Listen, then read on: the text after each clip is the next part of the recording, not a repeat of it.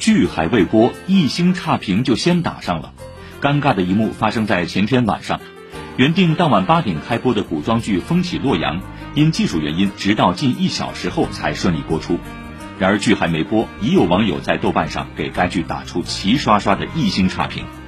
本该公正的评分体系沦为粉黑大战的秀场，在社交媒体引发热议。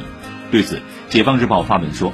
豆瓣口碑会影响很多人的追剧选择，评分区就成了各方打擂台的地方。但如果每次都是带着情绪打分，从而消解了评分的公正性，好不容易建立起来的评价机制就会丧失信用度，未免太可惜。